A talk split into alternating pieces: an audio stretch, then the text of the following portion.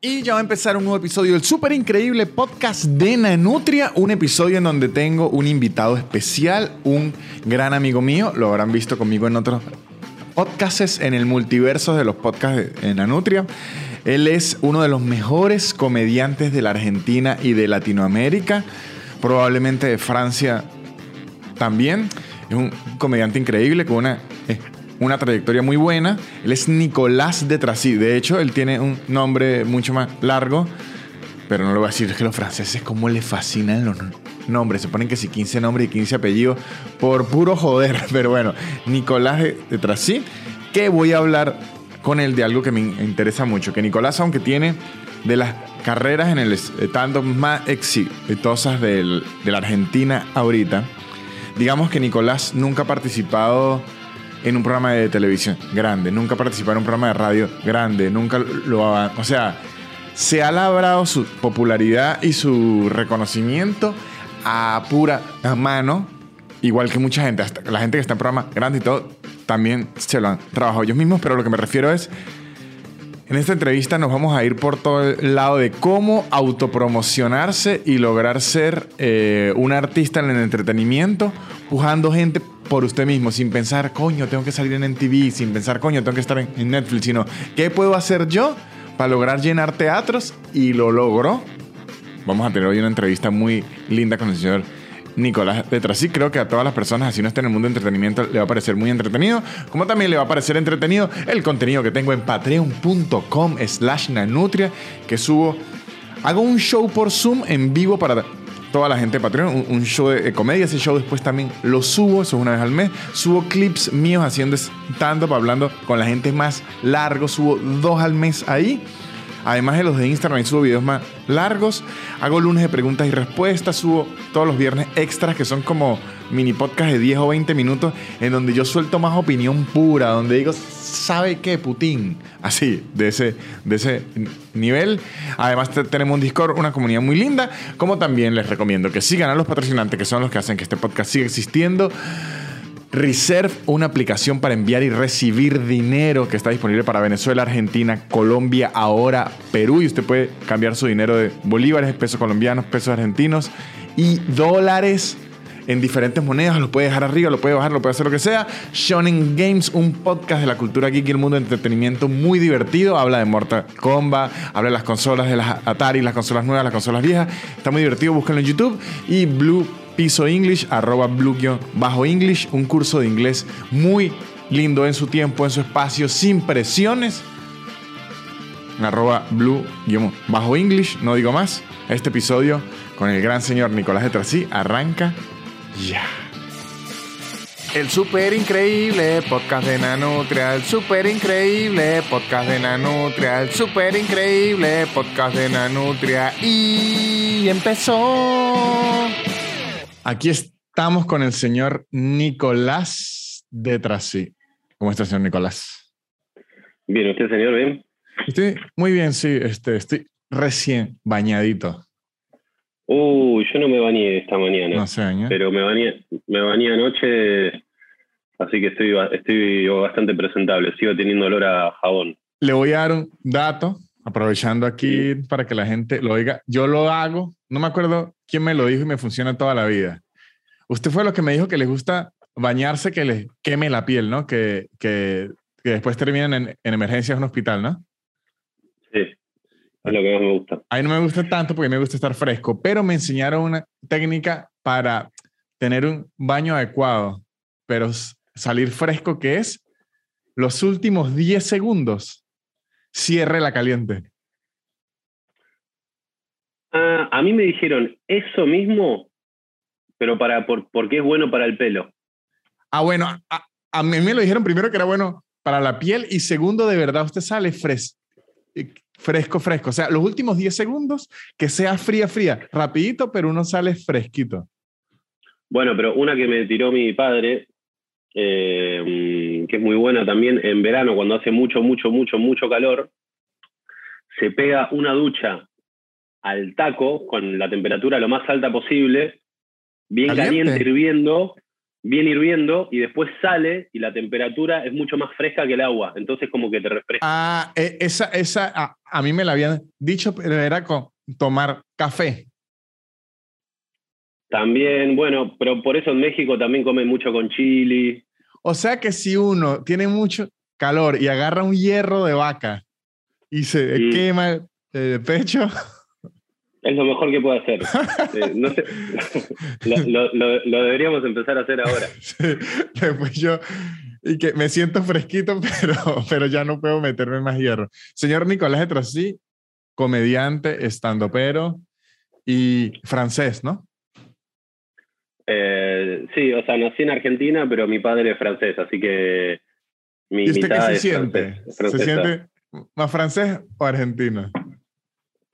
Ah, no, argentino. Ah, Yo- es que yo viví, yo viví toda mi vida mm, acá, eh, entonces, o sea, en Francia nunca viví. Fui varias veces, debo haber ido entre 10 y 15 veces, pero nunca, no, capaz más, pero, pero creo nunca... que yo no he ido- Yo no he ido 10 y 15 veces a ningún lado. No, yo soy el único lugar igual, ¿eh? Pero en verdad lo que pasaba cuando era, como cuando era chico, mi viejo quería, eh, mi abuela que nos quería ver, y, y, a- y, eh, mi viejo laburaba en el campo, y, y mi vieja casi ni laburaba, entonces no es que teníamos mucha plata y, nos invitaba siempre ella, entonces como que nada, nos invitaba y era como, bueno, dale, vamos. Eh, entonces por eso fui tantas veces. Eh, así que... Yo tuve, yo tuve la, la, la, Muy desdicha, privilegiado, la, la Yo verdad que muy la- privilegiado y... la desdicha que mi abuela vivía en mi misma ciudad y me la pasaba mucho con mi abuela, pero era mi misma ciudad. Eh, claro. Eh, bueno, usted, usted tiene relación con su abuela y yo tengo viajes. Exacto, hay algunos. Yo tuve amor de abuela, usted tuvo horas de Claro. vuelo. Sí, sí, sí. Amor de azafata tuvo yo. Ajá, Nicolás. Mm. Ajá. Igual hay algo, hay algo que de los viajes a Francia, yo siempre hacía lo mismo, entonces no es que recorría Europa, ¿entiende? Iba a la casa de mi abuelo, a la casa de mi abuela, recorría un poco París, pero no, no, no, no podía recorrer mucho, entonces no eran tan divertidos. Sí, Era- en verdad era, era como, mm, era como irse, como, como que usted se vaya a San Cristóbal, pero, pero de repente ve una Torre Eiffel de vez en No, cuando. no, sí, yo, yo, yo durante, debe ser los primeros 15 años de mi vida, fui todas mis vacaciones donde mi abuela, que es de otro estado, se llama Trujillo, y es campo, campo, campo, campo. Pero entiendo eso, uno va a ver a la abuela, uno no va a, a turistear. Claro, claro, entonces eh, no es que eran viajes, no eran Eurotrips, Sí. era ir a... Usted vivió en campo, campo muchos años. Yo viví hasta los eh, seis años en Campo Campo. Pero así estilo Heidi. Eh, no vi Heidi. Bueno, Heidi vive en campo. Ah. Sí, o sea, no, tenía perros, tenía caballos, un chancho teníamos, no teníamos vacas. Era más quin, era como una quinta, no era, no era un campo, no era un campo que, que se explotaba, Ajá. sino que era una quinta donde vivíamos. eh, y viví ahí hasta los cinco años, no, hasta los seis años, y ahí nos mudamos a Mar del Plata porque yo a los cuatro empecé a ir a la escuela a Mar del Plata y el viaje era muy largo porque eran 40 kilómetros Uh, de sí, ida, ajá, 40 ok. kilómetros sí, sí, y 40 kilómetros de vuelta. sí. Bueno, el señor Nicolás, que es comediante, pero, ahorita uno de los referentes aquí en la Argentina. Yo quería hablar con Nicolás porque además de ser referente de los comediantes en la Argentina, Nicolás agarró sus picos de popularidad en donde mucha gente podría decir que el stand-up está muriendo y que ya no es tan popular ni nada de eso. Claro, ahora como que, sí, ¿no? Como que pasó de moda ahora el stand-up. No, eh, o sea, entonces me parece interesante escuchar porque uno oye mucha gente que dice, no, ya el stand-up, no". de hecho, el stand-up ya en Latinoamérica, muy pocos países lo pasan en, en televisión, ya... No, es que- es que yo siento que hubo una moda, hubo una moda o, o- o un boom o lo que sea, pero como está pasando ahora con el trap, o, o sea, no me quiero comparar con la música, pero para buscar un- una, refer- un- una referencia, digo, como que siento que en cinco o seis años no creo que seguramente van a sobrevivir algunos. Entonces con el stand-up pasó lo mismo. Había miles de comediantes tratando de, de, de bueno, de, de vivir de la comedia o lo que sea y, y lo que pasó fue que igual nosotros lo decíamos siempre, van a quedar los que realmente quieran vivir de esto y quieran trabajar de esto y realmente les apasione la comedia. Y hay algo de la pandemia eh, que mm, como, de, como que toda la gente que estaba en duda, listo, soltó. Soltó la... Sí, los que estaban a medio, ojo, también es un tema económico. Si usted está medio en duda y tenía una responsabilidad más que si un hijo o algo así, ya hay que echar un poquito hacia atrás los sueños y hay que decir, bueno, necesito billete. Ni hablar. Y también, bueno, justo el sábado en San Isidro vino un chico a sacar fotos que era que había hecho un curso de stand-up, había actuado y le dije, ¿y qué onda? ¿Cómo venís? Y me dice, justo, justo ponele en febrero, antes de la pandemia, dije, bueno, este año, qué sé yo, me voy a poner pandemia y listo, a la mierda. Mucha gente que, que, que, empezó a hacer cursos de stand que quería hacer un curso de stand-up, pandemia. Mucha gente que había arrancado a hacer el curso, lo terminó, hizo dos, tres funciones, pandemia. Entonces, como que la pandemia destrozó todo. O sea, lamentablemente. Ahora de a poco nos vamos recuperando todos y hay gente que, y la gente que estaba en esa situación, como que ahora está saliendo y, nada, vamos a ver lo que pasa en los próximos años, pero... Eh, sí, se imagina un bicho que quería dedicarse a algo aquí en Argentina, montó un negocio, le cayó la pandemia, se hartó. Dios sabe que me voy a ir para la verga, me voy a ir a un lugar desconocido donde nadie me hable. En el 2022 arranca el año, me mudo a Ucrania y monto mi negocio.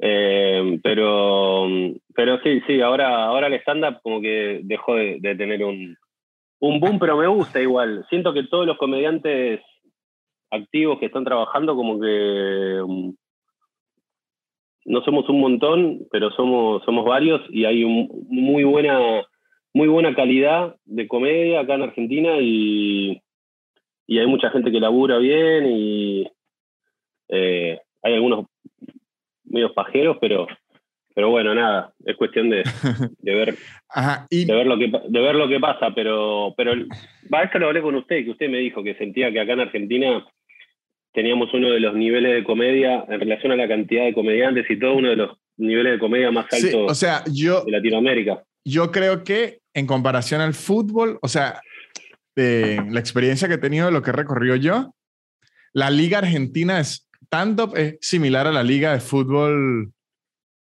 eh, argentina de...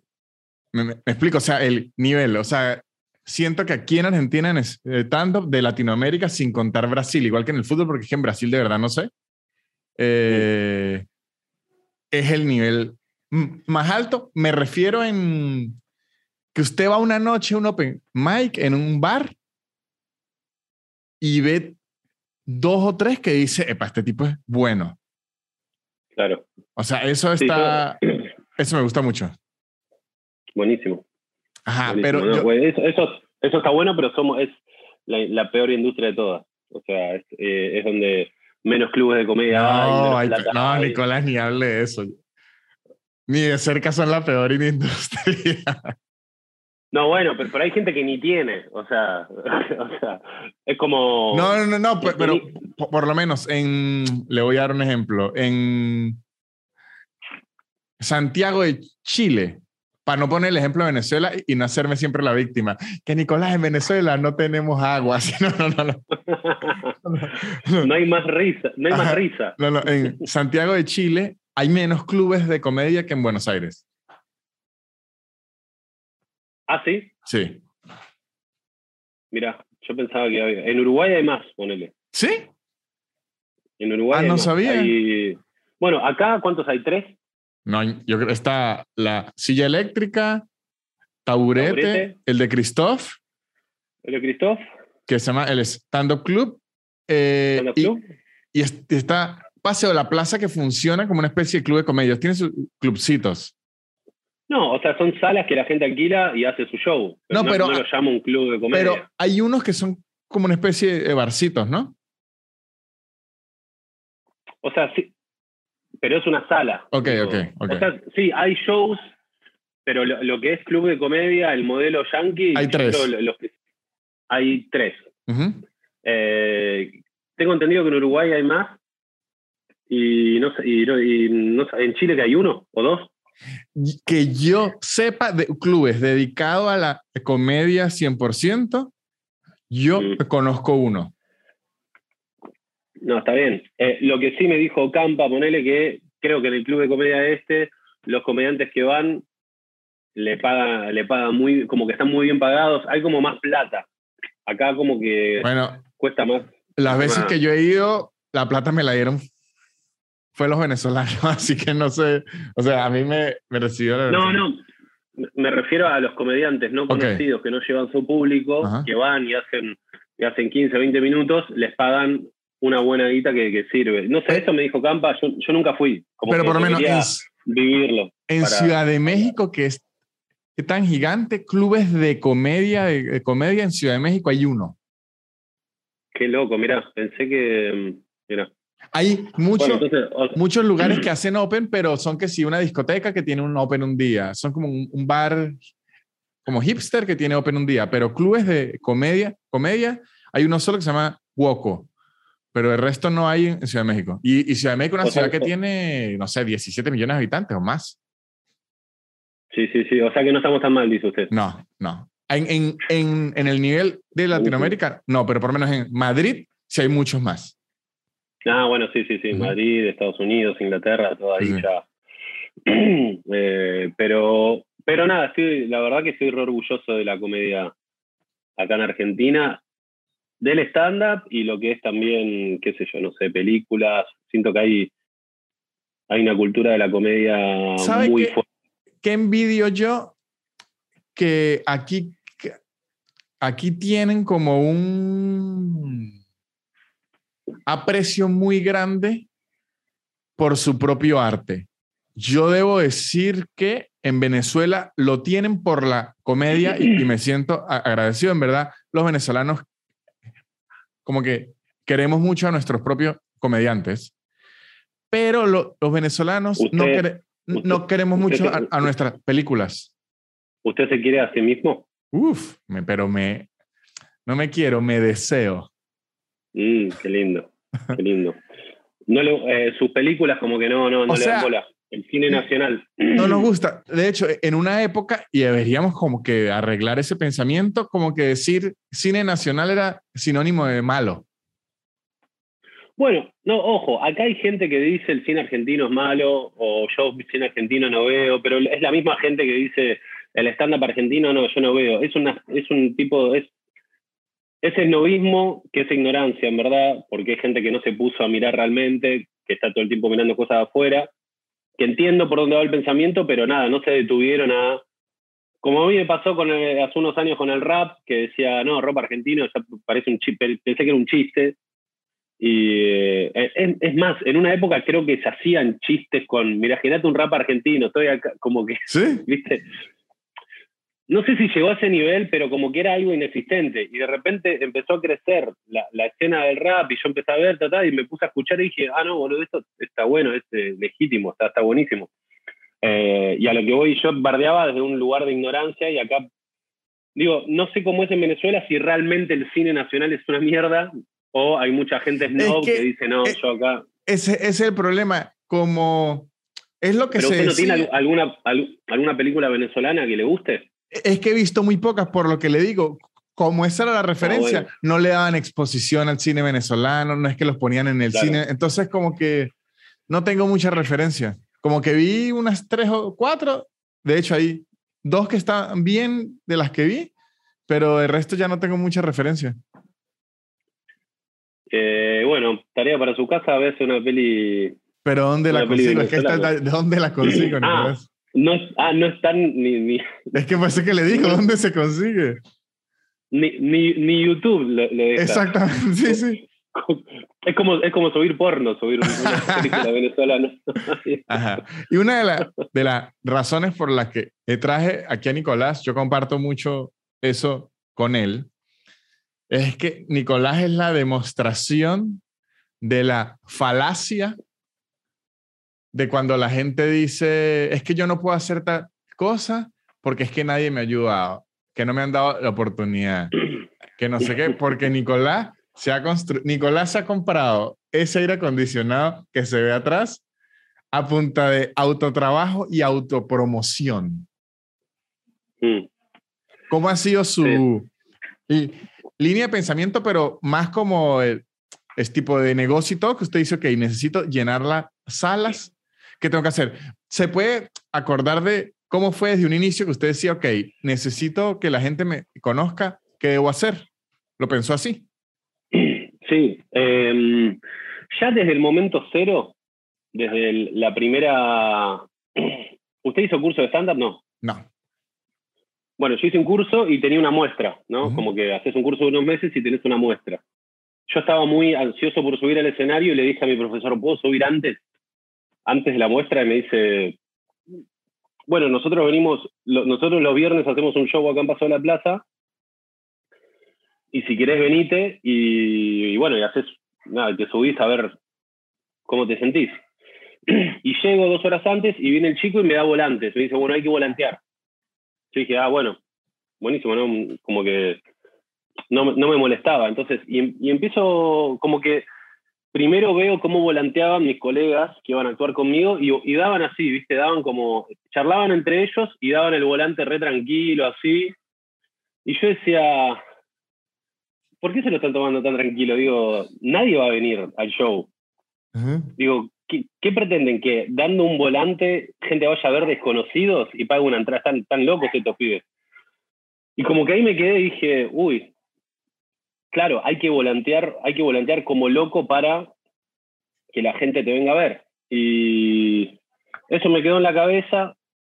A los meses tuve, mm, a los meses empecé a hacer un curso de teatro, porque yo había escuchado a, a, Bill Burr en un podcast que decía, si querés ser buen comediante, eh, está bueno que hagas un, un, curso de teatro. Entonces, bueno, me anoté en un curso de teatro, como que lo estaba escuchando mucho a Bill Burr en esa época, dije, bueno, y en el curso de teatro conocí un chico que se llama Pablo Ides, que me vio, le pareció gracioso, y él tenía un show fijo en, eh, en, Plaza Serrano. En un lugar que se llamaba Dada, que ahora no existe más. En una esquina estratégica que era perfecta porque fluía, había mucho, fluía mucha gente, caminaba mucha gente a la noche, entonces era muy bueno para volantear. Okay. Y, ahí lo que pasó fue que... Aquí, aquí para, que, para que quede como claro la gente, su única estrategia de marketing era volantes. Convencer a la gente que entrara al show. Convencer a la gente que entrara al show. Exacto. Y yo, nada, como vengan, no sé qué, les hacía chistes, etc. Y, y era muy buena volanteando y, convencía a mucha gente de venir, pagaban la entrada muy barata y en verdad yo lo que quería es que haya un poco de gente para yo poder actuar. Porque cuanto, cuanto menos gente había, era como... La verdad, el tema plata ni lo pensaba porque no ganábamos plata, como que se lo dábamos toda la sala. Entonces yo lo que quería era, bueno, que haya, no sé, por lo menos 20 personas para yo poder eh, eh, hacer lo mío. Y mm, cuestión que ahí eh, actué dos, tres veces y era muy bueno volanteando, entonces, y, Pablo como que, como que me dijo, che, ¿querés ser fijo acá? Yo dije, dale, por favor. Yo estaba trabajando en la oficina en esa época. Okay. Y tener un, show fijo en Plaza Serrano, con tan poco tiempo de, de, experiencia, era increíble porque era muy difícil conseguir tiempo de escenario. Entonces, eh, me venía perfecto y todo. Ajá, pero ahí usted cree que lo dejaron fijo por sus habilidades en la tarima o por sus habilidades en el volanteo. Volanteo, 100%. qué, bueno. ¿Sabes qué sería increíble que usted se convierta en el Messi de los volanteros, que es la comedia? Pero a mí, a ver, eh, o sea, yo, mi, escalada fue. O sea, era bueno en el escenario, me, manejaba bien y, hacía reír, pero en el, volanteo me destacaba. Ahí, ahí, es donde me, ahí es donde me destacaba realmente. Y lo que pasaba también era que todos los comediantes que yo conocía que hacían plata realmente, estaban los famosos que era eh, Malena Pichot, eh, One eh, la gente de, Pucha, que era Fábregas, eh, Scott, eh, Mali Isborg y, y Fer como que eran como la gente que más movía. Bueno, estaba Campa con Malena. y después, como un poco más abajo, la gente que era un poco, como que era un poco conocida dentro de la escena, movía tickets, pero no le, alcanzaba para vivir de la comedia. Eh, y hacía mucho evento. Bueno, y Lucho y Lucas también. Lucho y Lucas, bueno, estaba también como que eran algo, como que habían, habían sido, se empezaron a ser conocidos por YouTube en esa época. Va, Lucho ya era conocido, Lucas, medio cuando yo entré ya como que empezó a explotar. Y, y ese grupo de no sé cuántos dije, 10 personas, ya vivía, podía vivir de la comedia. Después había un grupo que cortaba tickets en Plaza, en, en Paseo de la Plaza, en algún otro lugar, hacía, qué sé yo, cuatro o cinco shows semanales, ganaba algo de plata, pero hacía mucho evento privado. Okay. Yo, dado mi, mi, poca experiencia en el escenario y mi estilo de comedia, que yo era como muy... Hablaba de medio de lo que me pintaba y de repente capaz no hacía reír a nadie, como que no, no tenía, o sea, tenía, como que no, no me había encontrado todavía en el escenario y aparte, y los chistes que entraban bien eran muy sexuales, pedos, caca. Entonces, era imposible que me contraten para un evento privado. Y entonces lo que pasó fue que yo eso lo tuve muy, muy, muy...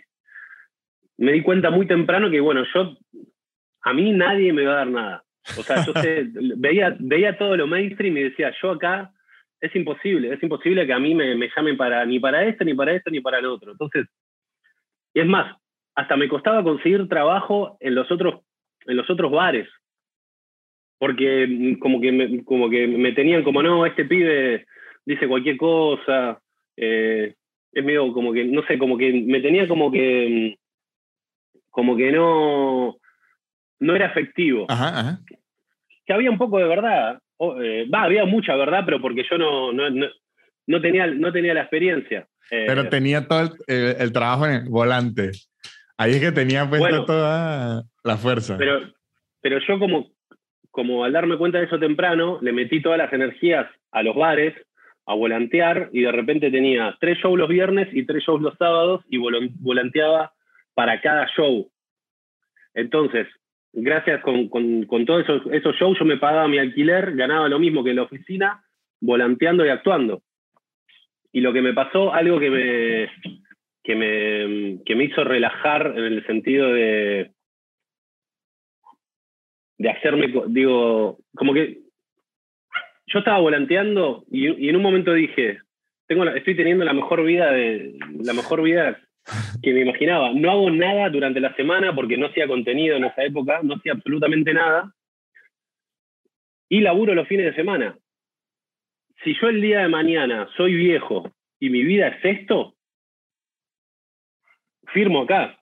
¿Me entiendes? No, no, tengo que volver a una oficina, no hago nada en la semana y trabajo los fines de semana y nada más, firmo acá. Entonces como que solté todo tipo de deseo de quiero ser famoso, quiero llenar un teatro, como que eso lo solté. Y, y eso fue algo que me, que me ayudó también a, a, a relajarme seguí mucho tiempo trabajando así, de esa forma, y en un momento dije, no, pará, a ver, estaría bueno, como que me, me cansaba volantear y dije, a ver cómo puedo llegar a ser conocido. Claro, porque, porque para hacer ese ritmo, la gente a lo mejor no lo está viendo en tiempo, usted tenía que volantear unas siete horas. Por día. Exacto. Eh, estamos hablando siete horas, no era que Nicolás se paraba un ratico, no son como siete horas.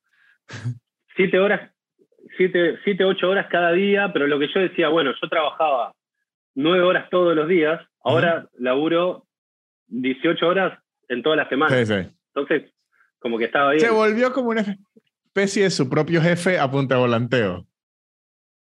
Claro, y justo en esa época también escuché a, comedia a, comediante, a, creo que a Seinfeld lo escuché, que él escribía todos los días, tres, cuatro horas por día, y decía, la gente trabaja, la gente común trabaja en la oficina ocho horas por día. Yo, yo no puedo ponerme a escribir dos horas por día, soy un hijo de puta, dice. Y dije, hey, claro, no es que la comedia, bueno, contate unos chistes y listo. ¿Entendés? Como que hay que trabajar. Algo que hice en lo que es, ahora, todo eso es el principio, le, cuento ahora tipo el tema marketing, como que lo que me pasaba que eh, yo en esa época, uno de mis primeros contenidos va a mi canal de YouTube eh, y como que mm, son ideas que a mí me gustan, hoy en día las veo y me gustan, pero son ideas que me venían una vez cada dos meses, ¿vio? Como que, como que, como que no me convencían tanto las ideas. Entonces, eh, eran muy esporádicas, no, no, no, no, podía encontrar un contenido semanal. Y empecé a hacer esos videos que estaban bien editados, bien filmados, pero los tiraba cada, una vez cada dos meses y medio que el algoritmo de YouTube y de Instagram y de Facebook, va, Instagram no existía, pero el algoritmo de todo como que medio que te... Te castiga. Te empieza, te empieza, te empieza a recomendar cuando haces algo o semanal o diario. Entonces se me complicaba para, para hacer tanto contenido y que YouTube me genere algún tipo de plata o que me haga conocido. Y lo que empecé, lo que hice una vez, un fin de semana, que esto es lo más loco que hice en relación a marketing, fue que eh, fui a una, a una imprenta y agarré, eso no se lo conté, capaz que se lo conté, lo he contado. Y, y, diseñé unas figuritas con fondo rojo y que decía Nicolás de Trasí, stickers. Ok. ¿No? y me fui a todas las líneas de subte un viernes a la mañana, a las 4 de la, a las 5 o 6 de la mañana, me fui a la línea, o sea, a todas las líneas, fui por todos los vagones y estuve todo el día pegando esa figurita, tac, tac, tac, en, todo, en todos los vagones.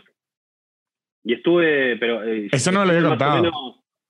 estuve más o menos hasta las 11 de la noche trabajando en el subte y ya llegó un punto que ya la gente que trabajaba en el subte, ya como que yo ya era parte de ellos. flaco, me decían, ¿todo bien? ¿Cómo viene el laburo? Me decía, ¿viste? mi, objetivo era pegar una figurita y que la gente como que esté así, como mm, viajando, y que vea a Nicolás detrás sí, solo eso, solo el nombre, y diga, ¿qué es, ¿qué es esto? ¿Qué es un nombre? Un abogado. No había nada más, no decía comediante ni nada, entonces yo dije, bueno, listo, eh, me va a googlear y, digo, algo me va a sumar. Y no me sumó nada, nada. nada. Creo que tuve un comentario en YouTube de vos sos el del subte, ponele, pero nada más, así, nada, nada, nada de nada. Es que está muy eh, arriesgado, es muy poca información. Una campaña de intriga muy arriesgada. claro, campaña de intriga, exactamente. Y en mi mente era algo brillante. ¿eh? Yo dije, listo, con esto.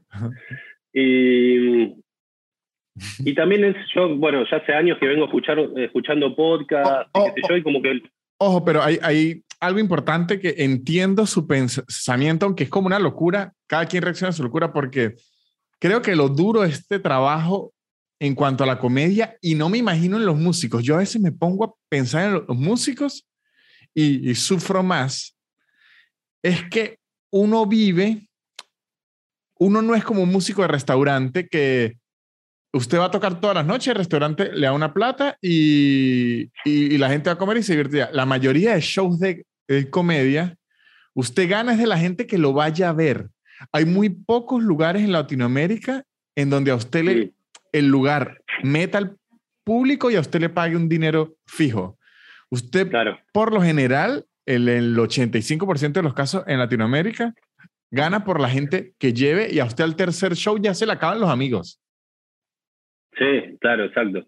entonces uno tiene, cuando es, o sea, uno hay un punto de la carrera en que dice, bueno, ahora qué mierda hago yo para seguir metiendo gente en estas cuatro paredes para yo poder seguir teniendo dinero. Exacto. Eh, sí, sí, era como a ver qué, qué podemos hacer. Y también bueno, y eh, le decía lo de los podcasts que yo escuchaba mucho a. Bueno, escuchaba muchos podcasts y lo escuché a Joe Rogan en un momento de decir, lo más difícil de esto es generar interés en el público, en la gente para que te venga a ver. Eso es lo más difícil que hay en la industria, dice. Lo más difícil es generar que alguien quiera pagar una entrada para ver a este chabón. Yo, yo escuché, escuché hace poco Andrew Schul, usted seguro lo escuchó, que lo entrevisté un podcast con Samir, se llama Samir y... Bueno, un, él tiene un, lo invitan a un podcast ahí. ¿Uno que salió hace poco? Sí, sí. Sí, que está re bien filmado. Ajá, ajá, ajá. Sí, lo vi antes, antes, de ayer. Buenísimo, que, que dice que, que esto me, me parece importantísimo, que uno tiene que saber que por lo menos una pareja de 35 años lo va a ir a ver a uno, ellos tienen que, si tienen hijos, pagar una niñera o dejárselo a la abuela, tienen que pagar unos taxis, tienen que pagar una cena, o sea, es una inversión de la gente, entonces uno tiene que generar el suficiente interés para que la gente diga, ok, voy a, a gastar esta plata por ir a ver a este muchacho. Exacto. Eh, entonces eso me quedó bastante en la cabeza, dije, uh, lo del, interés, y, aparte de ver eso también veía, no sé, veía a la gente que, que, que movía gente a ver qué están haciendo. los pibes en YouTube subían videos y como que se les viralizaban, ya el algoritmo los tenía arriba, a Lucas y a Lucho, después, no sé, le, OneRage estaba en los medios, Malena también tenía series y, no sé, estaba por todos lados. Como que, y yo decía, bueno, no sé, yo, no entro en ningún lugar. Yo ya había subido cosas a YouTube, no me recomendaba, qué sé yo. Entonces como que dije, bueno, yo voy a seguir, o sea, yo tenía que seguir generando plata para pagar mi alquiler y para vivir. Entonces, como que mientras tanto, mientras pensaba todo eso, igual seguía. No en ningún momento dejé el volanteo. Y, hubo un verano que hicimos gira que nos fue muy bien con mi elenco que era pretencioso, con, con Gonzo Bizán. Este, cada vez que me diga el nombre, el nombre de ese grupo, no me voy a dejar de dar risa, maldita sea. Se llamaban Pretenciosos. Es, es una mierda el nombre. Igual Suena como una novela, como una novela esa de Disney, Pretenciosos. Sí, sí, sí, sí, sí. Y con Diego Maggio y con Grego Rosselló, que volvimos de esa gira que nos fue muy bien e hicimos ese, mm, en marzo hicimos un, ¿cómo se llama? Hicimos un teatro sin volantear. el Chacaririan, lo llenamos el Chacaririan apunta sin boca, apunta boca a boca. No había familiares. Capaz 10 familiares, pero todo boca en boca. Y no lo podíamos creer. Era como, estábamos llorando en el, en el, en el camarín. Estábamos, pero que no entendíamos nada. Y yo ya como dije, bueno, listo, voy a dejar de volantear, qué sé yo. Qué loco. Y al mes. Qué loco ese sentimiento cuando usted tiene un show, tiene un trabajo, de repente ve que se vende, uno queda como, como en un limbo de qué bien que lo logré, pero yo no estaré estafando a esta gente. O sea, es como. sí, sí, sí, estaremos a la altura de estar una entrada. Yo me acuerdo eh, una vez que yo tenía un show con otros tres, al show le empezó a ir muy, muy bien. O sea, nos presentamos viernes, sábado y domingo y agotamos seis meses, ¿no? Wow, en, Venezuela. En Caracas, sí. Pero al inicio le metíamos como que hubiera promoción en, las redes, como que le avisamos, oh, la gente, me presento, me presento. Y yo recuerdo que al final, yo lo que publicaba era una imagen del show a la semana, que si un martes y yo me acuerdo que yo le decía a mis amigos y que, muchachos, eso se está agotando. Y sin promocionar, yo le decía, como que mi plan era, vamos como a quedarnos callados para que nadie se entere y no nos quiten esto. O sea, mi plan era como que estamos haciendo algún tipo de trampa. Como que no digamos nada a nadie, no pongamos sold out, no, no hagamos nada, quedémonos callados. No, claro. Es que no hay que levantar, no hay que levantar la perdiz y tampoco hay que. Va, para mí, hay un material de Chris Rock que dice: cuando a vos te va bien, a todo el mundo le chupa un huevo. Nadie quiere saber lo bien que te va. Así que si te va bien, cerrá el orto y, y nada, digo, como que lo único que generás es eh, envidia, resentimiento y hacer sentir mal a, la otra persona porque no le va bien. O sea, cada vez que querés mostrar tus logros. Y me parece que está bien esa actitud de. Es por, por lo menos yo hace un tiempo como que tomé ese. de decir, bueno, yo no demostrar, tipo, uh, miren, hice todo esto. Aunque sí hay, hay, eh, hay, hay, unos que uno lo celebra, yo lo veo más el punto de vista como por boquear, es más como por agradecerle a la gente, por lo menos así lo veo, por lo menos cuando ahorita hace poco mi especial de stand Macho Beta, llegó al millón.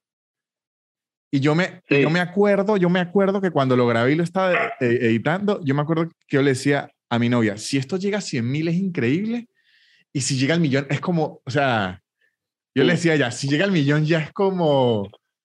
No, no, pero, pero usted me entiende, o sea, esto usted dice, bueno, Sí, entendí. Es cuando, cuando uno está constantemente tratando de mostrar y te das cuenta cuando alguien está tipo, bueno, dale, ya entendimos que te está yendo bien, me chupo un huevo. De hecho, la clásica del reggaetón que, que es hasta... No digo, yo no digo no mostrar ningún logro nunca en la vida. Obviamente, si estás orgulloso de algo, che, loco, estoy recontento por esto, sí, pero hasta que, que tu vida sea mostrar tus logros y, y, la plata que tenés y lo, y lo feliz que estás en tu vida perfecta, y primero es mentira y segundo, nada, lo único que generas es envidia y generar eh, y generar resentimiento en el, en, el otro. Eh, y, y, y, sí, y por, lo menos en una rama como esta, sí genera como hacer sentir mal, porque yo recuerdo, ahorita no me acuerdo quién, pero en momentos fue en Caracas o inclusive en México, que yo no convocaba tanto, veía gente así que soldado, soldado, soldado, y uno se va poniendo como, oh, yo ni un hito. Obvio. Sí, sí. Y muchachos, ya seguimos con el señor Nicolás de Trasí.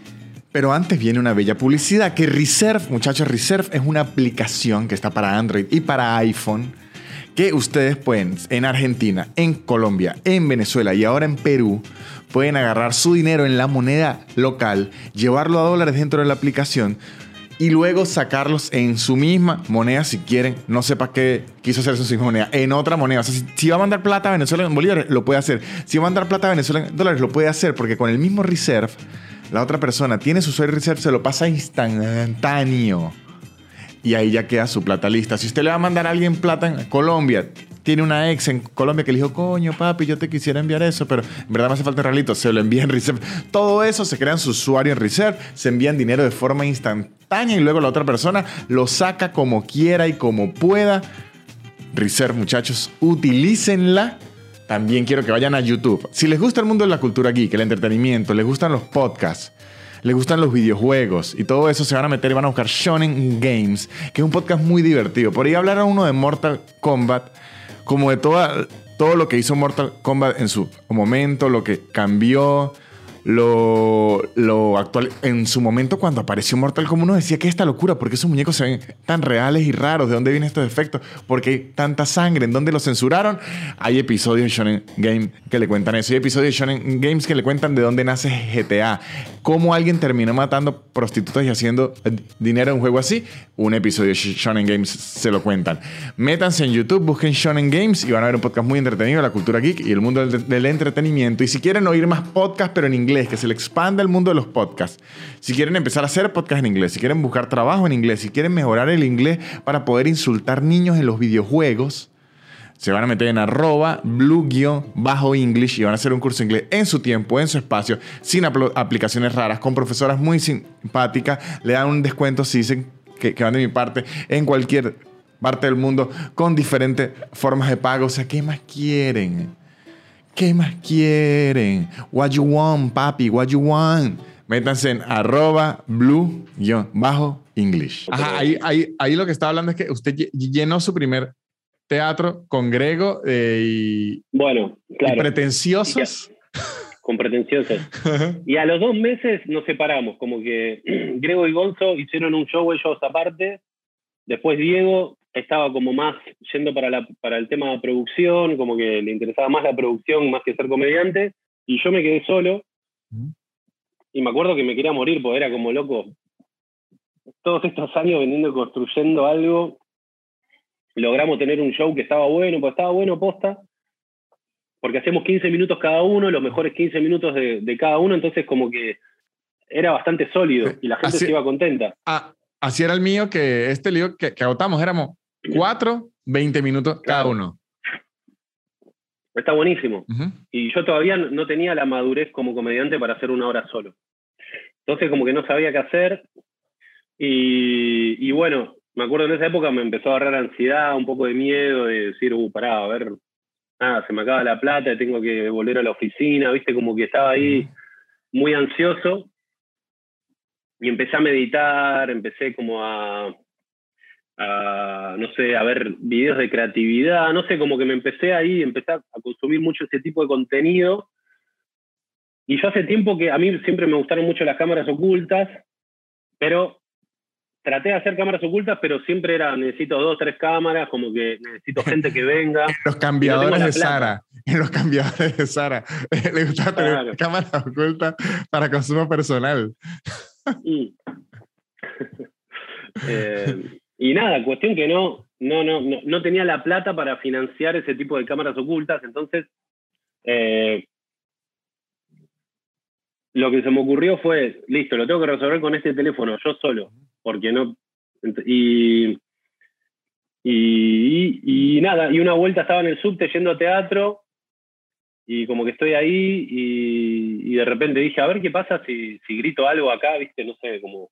Me acuerdo que estaba en el subte, aparte yo me acordaba que siempre cuando iba a la oficina, eh, me acuerdo que, que siempre cuando pasaba algo en el subte medio random, como que me hacía reír mucho, ¿viste?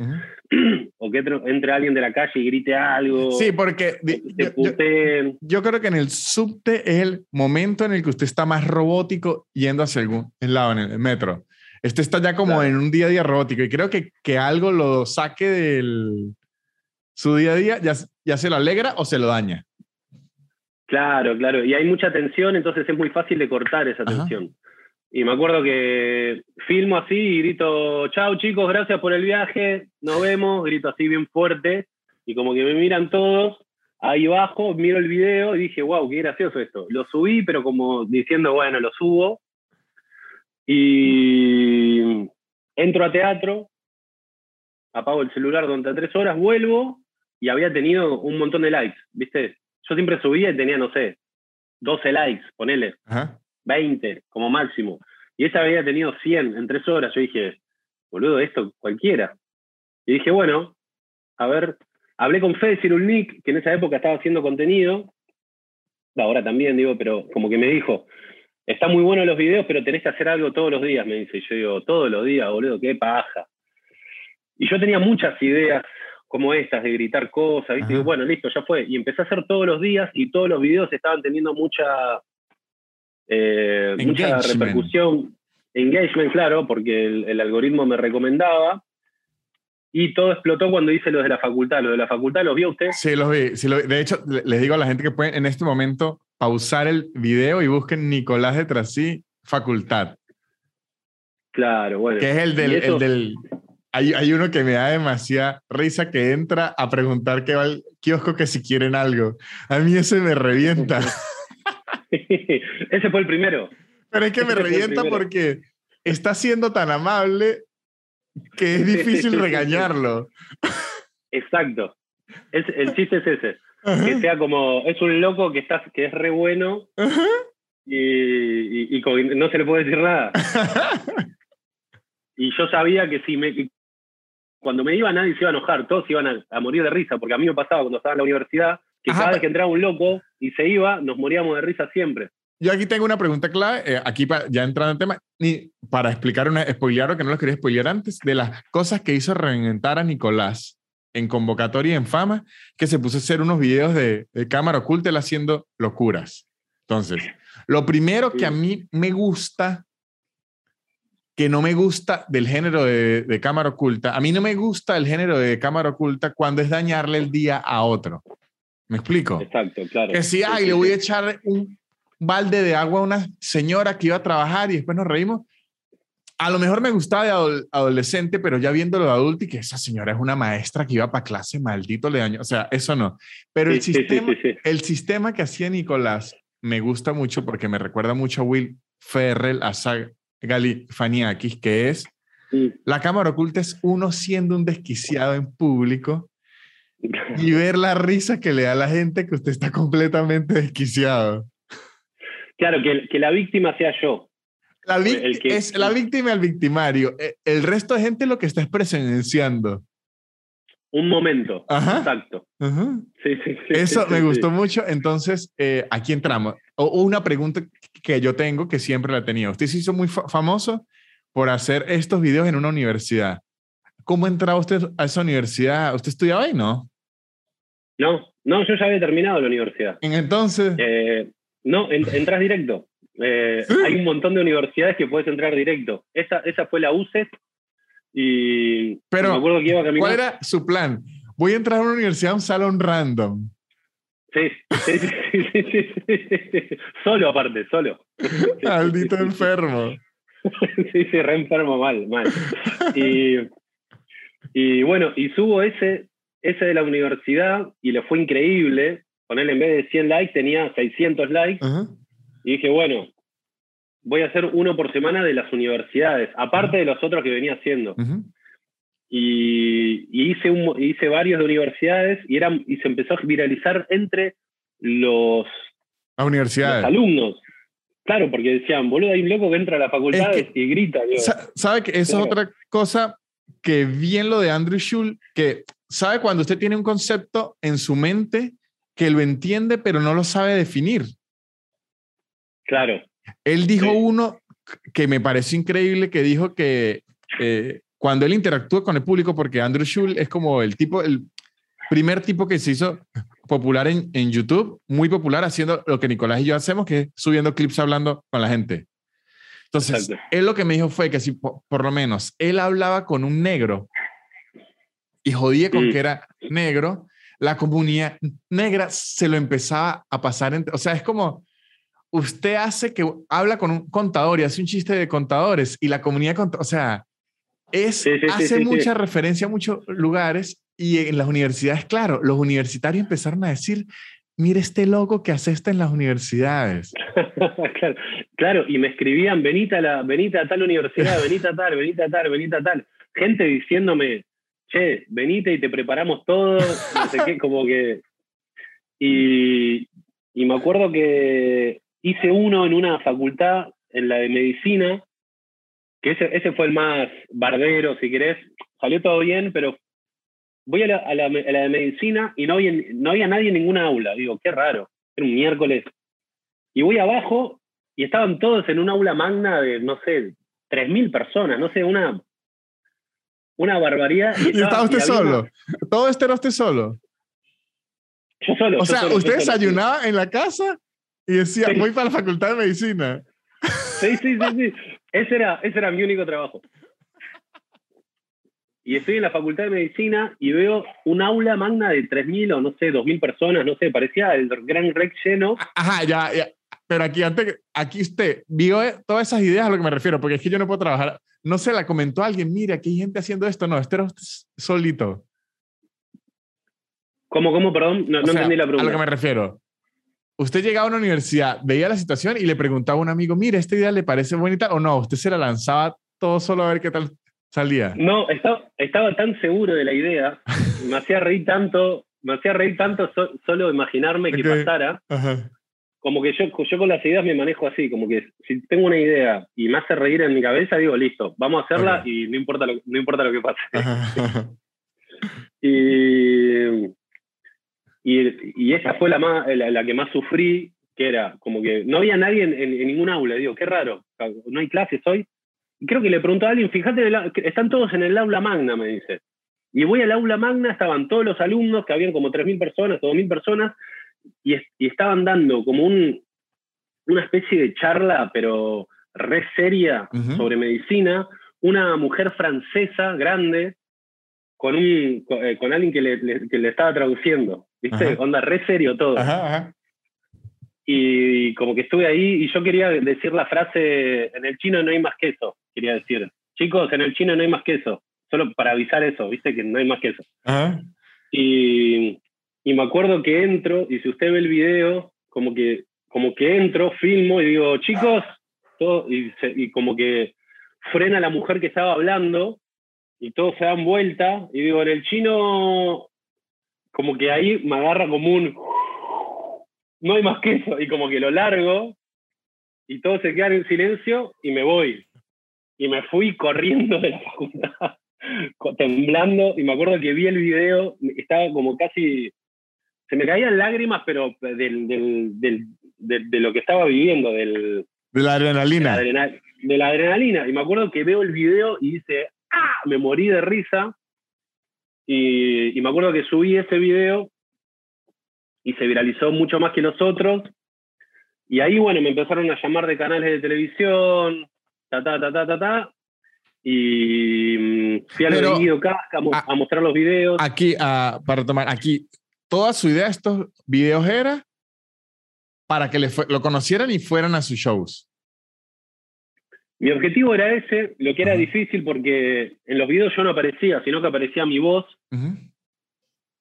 eh, y lo que generó, y, lo que por un lado era malo, pero por otro lado estaba bueno porque eh, la gente no, sabía lo que yo hacía. O sea, como que entraba a mi perfil, decía, a ver, este pibe hace stand-up también. Y si bien no venía mucha gente, venía la cantidad de gente necesaria para que yo pueda dejar de volantear.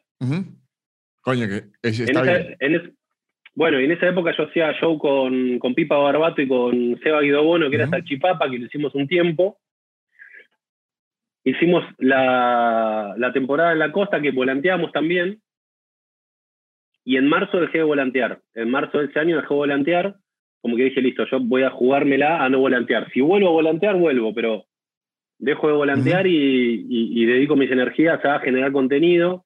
Y bueno, y ahí como que gracias al trabajo diario de generar contenido, yo hacía contenido todos los días, o sea, todos los días lo hablo con mi novia y como que no lo podemos creer.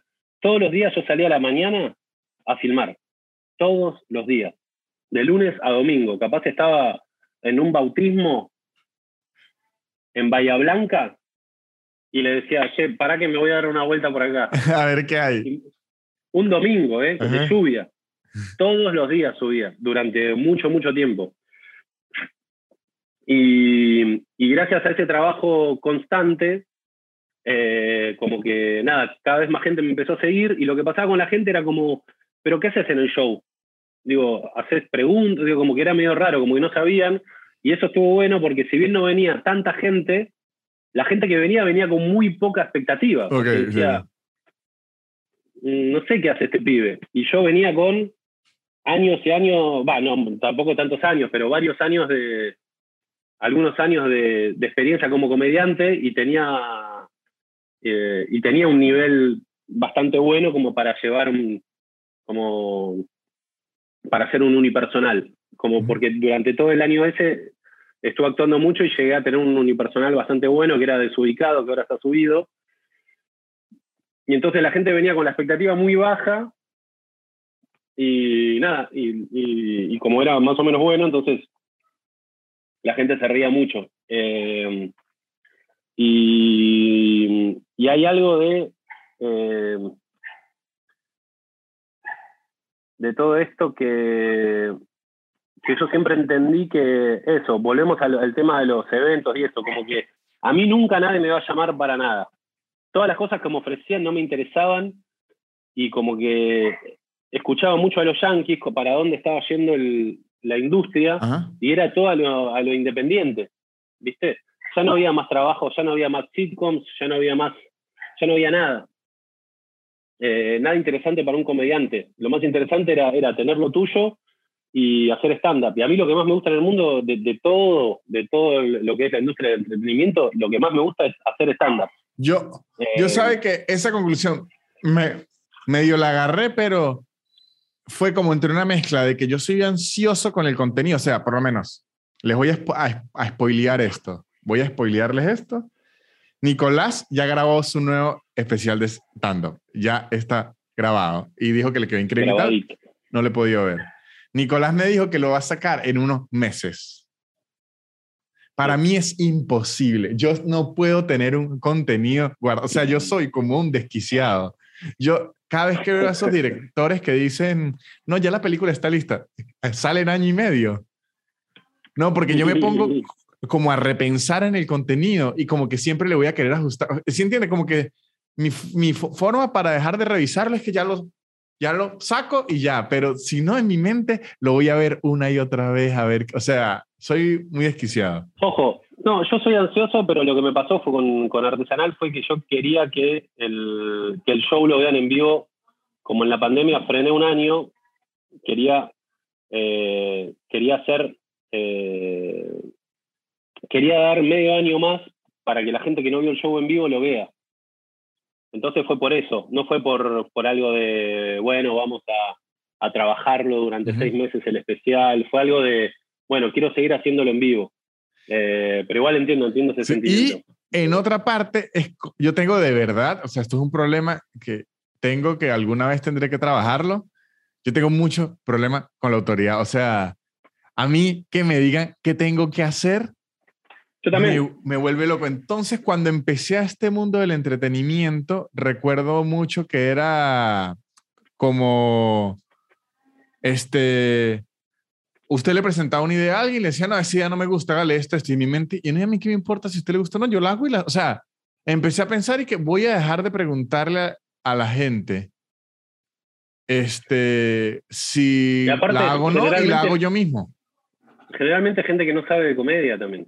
Sí, y, además, lo que pensaba yo era como, ¿sabe que hay, algo que utiliza mucho en el mundo del marketing y en el mundo del entretenimiento? Lo de la referencia. Usted llega con una idea y le dice, muéstreme una referencia. Yo le digo, no sé, no tengo una referencia, se me ocurrió. y, no. y entonces... Claro, es mi idea. Y partí haciendo eso mismo que usted. Yo la, mayoría de mis videos y mis cosas las hago yo mismo. De hecho, aprendí a editar yo mismo aprendí como, yo no le quiero estar preguntando nada a nadie. Yo hago mi, cosa, la subo y si le va mal, la tumbo si le va muy mal, si no la dejo ahí, pero como que no tengo que rendirle cuentas a nadie. Sí, sí, eso, eso es lo, mejor y, y, es lo más sano para uno y te permite hacer lo que quieras. Y, y, siento que todo el mundo, el mundo del entretenimiento, de la música, está todo yendo para ahí, para, Obviamente hay empresas involucradas en algunos casos, pero, pero bueno, está atendiendo todo ahí y la verdad que yo ya hace años que vengo laburando solo y qué sé yo, por ahora estamos con aislados y por suerte nos llevamos bien. Yo, mi miedo con aislados al principio era como, uy, vamos a laburar de a cuatro, yo estoy acostumbrado a laburar solo, eh, como que me daba miedo de que, que, la, que la amistad que teníamos después se vaya toda la mierda por, por, por, por, por, distintas, por distintos puntos de vista sobre, sobre qué queremos hacer y por suerte, nada, como que lo, supimos llevar muy bien. Eh, yo creo. Y, a, pero, a, lo mejor, a lo mejor aquí estoy. Ajá, no, no, listo, listo. Pero, pero tener un jefe. Bueno, yo trabajé mucho tiempo con marcas, ahora ya no trabajo con marcas, Trabajo cuando paso un dineral que no tiene sentido y me lo pagan, pero si no, no, no trabajo más porque me pasaba eso. Es el clásico, voy a pedir plata para que me digan no. Sí, sí, sí, para que me digan que no y cuando me dicen que sí, bueno, lo hago porque, bueno, es un montón de plata, pero, eh, pero lo, que pasa es eso, que hago algo, me dicen no, pero fíjate que... Y bueno, boludo, contrata a otro. Si sabes que yo hago esto, pero trata a otro que, hace lo que vos querés. ¿Sabe que yo creo que es algo que funciona en, en, en, aislados? A lo mejor funciona otras cosas, pero lo que yo veo que creo que cada uno se forjó su carrera. A lo que me refiero, no ninguno de nosotros cuatro, como que la flama le explotó en la cara y se volvió una estrella y sino que siento que los cuatro tenemos una carrera como muy bien forjada, entonces estamos como demasiado claros en lo que nos gusta y lo que no nos gusta. entonces, a la hora que vamos a discutir algo, si usted me dice algo, por lo menos a mí eso no me gusta hacerlo o no me veo haciéndolo, no es que lo vamos a intentar convencer porque decimos, no, pues ya si nos le gusta no se hace. O sea, es como, no hay ninguno de nosotros como tambaleando o medio arrepintiéndose para adelante y para atrás, sino como que estamos todos y que no, yo no me veo haciendo eso. Así, así, así de sencillo. Exacto, imagínense en una empresa, lo contratan de, no sé, de una radio, bueno, listo, ahora tu equipo va a ser Víctor, él, él y él, y están entre los cuatro que ni se conocen, les pagan un sueldo y todo bien, pero es tipo, che, a mí no me gusta esto, bueno, sí, pero hay que hacerlo porque, porque la radio me pego, me pego un tiro, prefiero tener un kiosco. Yo me acuerdo una vez en una radio que de hecho el, programa sí existió, pero existió por suerte bajo nuestros términos. Un amigo mío, comediante, que buenísimo, pero él es más como en el mundo del guionismo, este, se llama Chucho. Chucho y yo íbamos a tener un programa de radio. Nos dio, no entendíamos muy bien lo de los podcasts. Si fuera en el 2022, hubiésemos hecho un podcast en vez de un programa de radio. Pero lo que queríamos era tener un lugar donde poder soltar contenido sin prepararlo tanto. Era, era lo que queríamos. Y íbamos a hablar con una radio, eh, es la radio juvenil más importante de Venezuela, se llama La Mega. Por suerte ya me conocían, nos respetaban, nos dieron el mediodía, horario nacional, o sea, era un buen, un buen deal. Increíble, sí, sí. Pero entonces en un punto de una reunión, el detalle es que para trabajar con patrocinantes, como que el punto, y en eso sí tiene razón del punto de vista de marketing, nos estaban pidiendo que tuviésemos una figura femenina eh, para atraer marcas eh, que tuvieran más ese target, ¿no? Claro. Y eh, nos empezaron a ofrecer Mises. ¿Mises? Mises, Mises, como modelos del Miss Venezuela, de tal. Es que ya es un Ah, Mises. Ah, está bien, está bien, Sí, sí, sí, sí. Y nosotros, como que estaba en un punto, ok, esta muchacha puede ser muy buena en todo, o sea, puede tener muy buen, pero no la conocemos. Y no, claro. mi amigo y yo trabajamos desde hace ocho años y teníamos una simbiosis ya enfermísima Decíamos, esto va a quedar muy raro. Y de hecho, al final discutimos, discutimos mucho y lo que terminamos haciendo fue, no metimos a más nadie porque lo que yo no quería era tener eso de voy a meter una mujer por los clientes. Me parecía sucio. No, sí, no, re sucio, sí. Entonces logré convencerlo, pero sí, sí hicieron eso que usted dice de la radio, como que arma unos equipos así todos random que uno decía que, pero este programa va a tardar cuatro meses en agarrar ritmo porque es que no nos conocemos.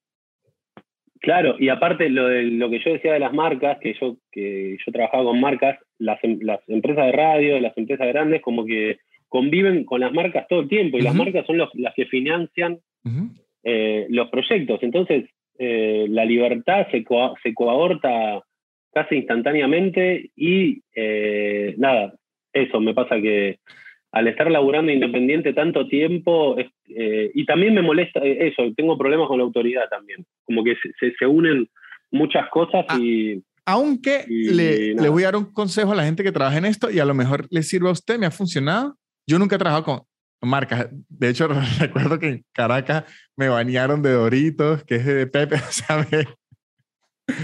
Bueno, pero ahora usted hace, eh, trabaja con marcas, hace publicidad. A eso, es lo que le, a eso lo que le voy a decir, porque me di cuenta que trabajar con marcas independientes es otro asunto completamente, porque usted no está hablando con una agencia de publicidad, que la agencia de publicidad son como robots que se creen más inteligentes que uno. Aquí usted está hablando con la marca y usted puede ver de, del inicio si está interesado o no. O sea, yo hay marcas que le digo, ¿sabe qué? No creo que funcione. Y ya y hay marcas y las marcas independientes lo dejan hacer. Porque si ya una marca oye su podcast y se acerca a usted, ya la marca no va detrás de los números, sino va detrás de su estilo de publicidad. Yo he hecho una publicidad en mi podcast, Nicolás, que le aseguro que hubiesen sido otras marcas y hubiese tenido problemas, pero la marca que me, es como que disfruta mi, humor. Así, y yo he visto mucho los podcasts gringos, por lo menos Smartless, el de Jason Bateman, el de... bueno, es un, un podcast ahorita increíble, se lo recomiendo. Trabajan también con marcas medio independientes. Sí, sí, bueno, eh, bueno, todos los que consumo eh, trabajan con marcas independientes y ellos lo publicitan a su manera y de repente eh, también son marcas que no podrían ser publicitadas en medios masivos, de repente, o cosas capaz sobre, no sé, eh, cosas sexuales o cosas tipo, no sé, productos eh, de lencería, no sé, como que capaz un producto de lencería en un medio masivo es muy difícil de publicitar. Como que hay, está bueno eso, es un buen espacio para marcas independientes que no que, que, ya por el hecho de que solo sean un producto capaz medio complejo para vender en un producto masivo, lo pueden vender ahí. O que para entrar a un medio masivo sea una inversión absurda. Claro, claro, se, se, entran en bancarrota, claro. Em, pero, ojo, igual yo ni en pedo estoy diciendo que lo que yo hago es lo que hay que hacer, ¿eh? Porque yo también, capaz, soy medio cerrado respecto de las marcas y me, y me gusta me gusta trabajar independiente, como que estoy bastante negado a cuando, che, la gente de tal lugar quiere hablar con nosotros, y yo como, no, para qué, como que yo no estoy en un buen lugar, eh, como que estoy demasiado cerrado.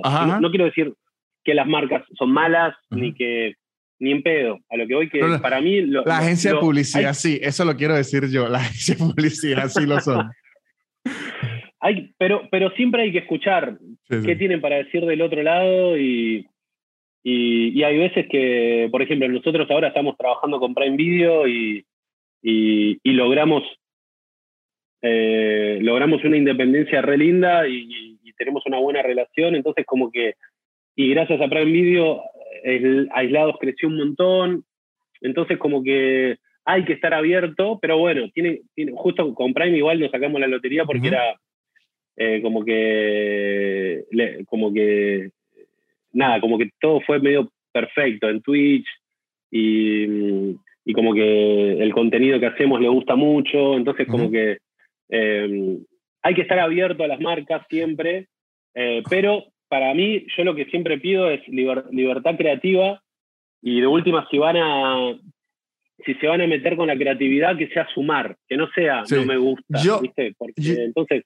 yo ahora tengo una regla y me ha funcionado, que si es, si la persona que se me está acercando para consumir mi contenido no consume mi contenido, le digo una vez no. Porque es que sé que están detrás de mi número, no de lo que hago, y sé que eso va a ser problemas al final porque ellos lo que están es persiguiendo un número. Claro, exacto. Entonces, por lo menos, a mí, a mí ese me, me escribe gente que, y que, hola, Nanutria, estás en Caracas aún, y yo ya le digo, listo, esta persona tiene tres años sin ni oír en dónde ando yo, así que no debe tener ni idea en qué mood está, así que yo con esta marca no, no puedo trabajar. Pero a mí, a mí con las marcas independientes, que yo antes era igual, cerradísimos con marcas que de una decía, yo publicidad no hago. Y, y de hecho, le agradezco mucho al público que llenar shows es lo que hace que usted ya no dependa de las marcas, que es una libertad increíble. Obviamente, y todo esto, yo antes trabajaba con marcas, o trabajaba con una marca por mes y hacía contenido en mi Instagram.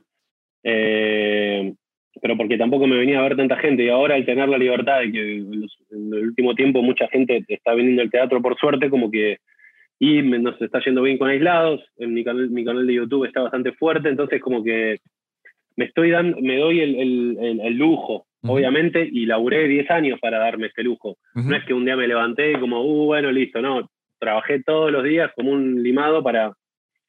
Eh, pero hay algo también, a ver, me acaba de dar un déjà vu durísimo. Yo desde el. ¿Cuál, perdón? De esto mismo. O sea. Ah. Yo recién, yo desde el minuto uno, yo ya tenía muy claro lo que quería. ¿No? Como que. Listo, yo, yo vi, eh, vi Hilarious de Louis C.K. Y me acuerdo que él, que él dice en, un momento. Eh, eh, trabajo dos veces por semana y no sé qué, como que, como que mi único trabajo es este, ¿viste? Decía, yo, Y yo decía, uy, qué locura, mirá, este chabón está en un teatro lleno, actuando ahí, toda esa gente fue a verlo porque le gusta lo que hace y dije, yo quiero eso. No sé cómo voy a llegar a hacer eso, pero quiero eso, desde el minuto cero. Entonces, siempre tuve bien claro lo que quería. A lo que voy, a, a que voy con todo esto, que si no tenés muy claro lo que, lo que querés y, no, y si no estás obsesionado con cumplir esa meta y es medio difícil. Creo que hay una canción de Babasónicos que dice, el camino a la fama no significa nada si no hay una misión, dice. El camino a la fama no significa nada si no hay una misión. sí, ah, eh, entiendo, entiendo por dónde va. Si no hay una misión, es decir, un objetivo, una visión de algo, es medio difícil porque hay, gente que, porque pasó mucho tiempo en la época de Instagram, que mucha gente, y en TikTok debe estar pasando también, que la gente dice, uh, mira, este pibe hizo esto, hizo lo otro, hizo esto, esto, y ahora es viral. Y mucha gente se hace famosa porque quiere canjes, y de repente llega a un punto y dice, pará, boludo, ¿qué estoy haciendo? Soy, soy famoso y ¿por qué? Porque, descubrí que, se puede hacer eh, videos de esta forma y de esta forma me hace viralizar y no tengo, digo, no, no hago stand-up, no, no, canto, no hago nada. Y, hay gente que se pone a hacer stand-up y se pone a cantar para cortar tickets de toda esa gente que lo empezó a seguir y, y, terminan fracasando siempre. Pasó con youtubers, pasó con instagramers. ¿Y por qué? Porque, porque el show en vivo es una consecuencia de, ah, bueno, ahora tenemos toda esta, viene un productor que le dice, che, tenés un millón de seguidores, vamos a hacer un show en un teatro, pero no sé hacer nada. Ah, bueno, te consigo un guionista que hace stand-up, te prepara unos chistes, después haces un baile y terminás contando un poema.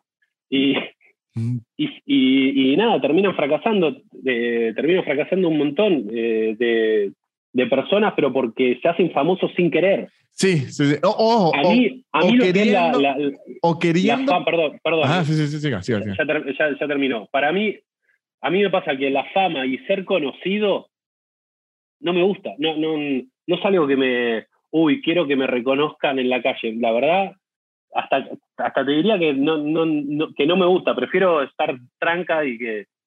Pero obviamente es el precio que tengo que pagar para vivir de lo que me gusta, que es hacer stand-up y que, y que capaz venga gente al teatro y no lo cambio por nada, ¿eh? O sea, me quedo con que la gente capaz me pida fotos de la calle y vivir de lo que me gusta. No lo cambio por nada, pero ser famoso a mí eh, no me, como que no me, no me motiva. Eh, eso es. Bueno.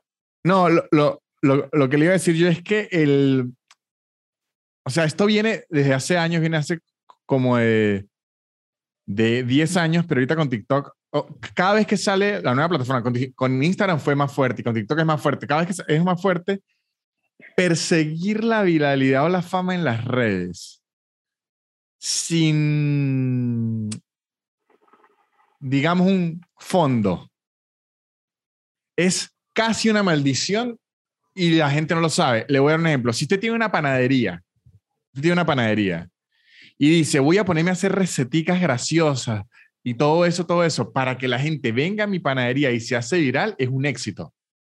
Claro. Porque usted tiene una panadería y quiere que la gente venga a la panadería. Si usted es bailarín, bailarín, y dice, voy a ponerme a bailar en TikTok para que luego gente me compre las coreografías o alguien me contrate para bailar o tener una escuela de baile o cualquier otra cosa, ahí está bueno. Pero que usted diga, yo voy a ponerme a bailar para tener 3 millones de views y después veo qué hago con eso, le, o sea, porque luego la gente, porque lo he visto en conocidos, y yo por suerte he tenido lo mismo que usted que a mí no me gusta la fama, a mí me gusta la atención cuando estoy en la tarima. Cuando me bajo de la tarima, ya que se apague. Y además que usted y yo sufrimos lo de ser altos, que como que más atención y que no, ya mírense entre ustedes.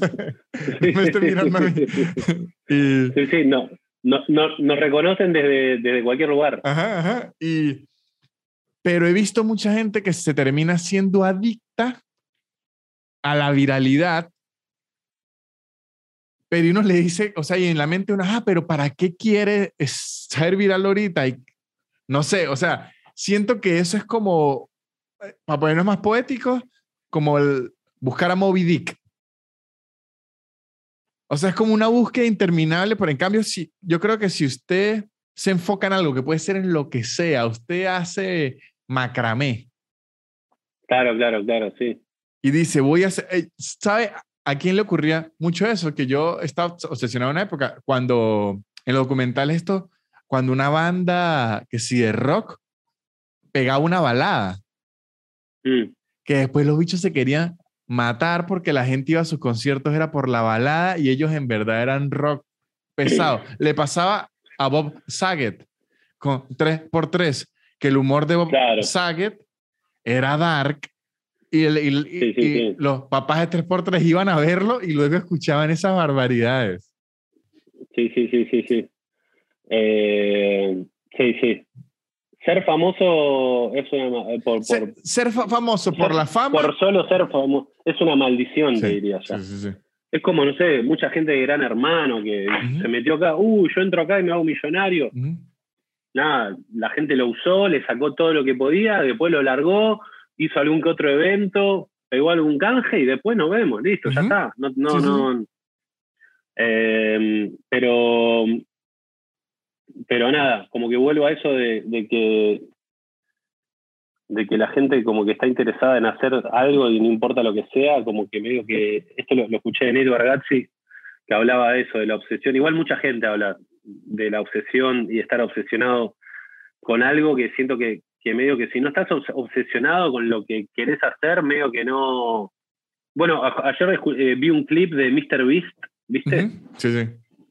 El youtuber que Sí, fue a lo de Joe Rogan Ajá. y hablaba de cómo fue su, su camino y era un nivel de, de- un nivel de obsesión y de, y de estudiar números y ver cómo tú, tú, tú, y como que todo, como que era un grupo de cinco chabones que durante 10 años estuvieron estudiando el algoritmo de YouTube para ser virales. Que estos chabones es medio de lo que hablamos ahora. Digo, es lo que estamos criticando ahora, pero este chabón encontró una, digo, él usó esa viralidad para eh, regalar plata y ayudar a gente. No, o- ojo, no, porque él tenía, como objet- él tenía el objetivo claro, él quería hacer plata en YouTube. Claro, bueno, e- ex- exacto, claro, él tenía el objetivo claro, era hacer Ajá. plata en YouTube, listo, él tenía, listo, no, no sé cómo lo vamos a hacer, pero bueno, él ya tenía el objetivo claro y ahora es tipo una, no sé, debe ser millonario, pero a niveles Claro, astronómicos. a, a lo que digo, si usted quiere Y- ponerse a bailar en TikTok, pero porque usted dice, TikTok por lo menos no paga lo, lo suficientemente bien, pero si usted dice, yo quiero jalar mucha gente para un lado, para ganar plata de las redes, eso es otra cosa, pero tiene que estar claro en eso.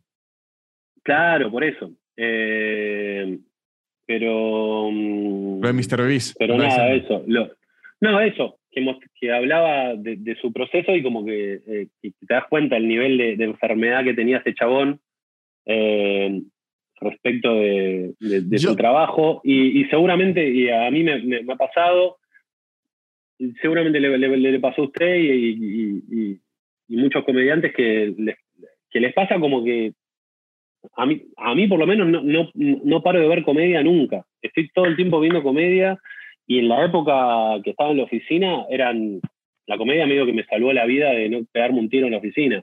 También como que estaba todo el tiempo escuchando comedia y aprendiendo y después cuando empecé a escuchar a toda esta gente diciendo si no estás obsesionado eh, ni lo intentes básicamente, como que entendía, dije, ah, claro, yo estaba obsesionado y no me daba cuenta, estaba como que no paraba, con cada amigo que veía que no hacía stand-up, le decía, che, mira esto, ¿viste? Y le rompía las pelotas a mis amigos diciendo, mostrándole cosas de stand-up. Sí, es que es que Eh, un, poquito eh, lo mismo de los deportes y que usted no va a ser futbolista pro- profesional si juega una vez a la semana.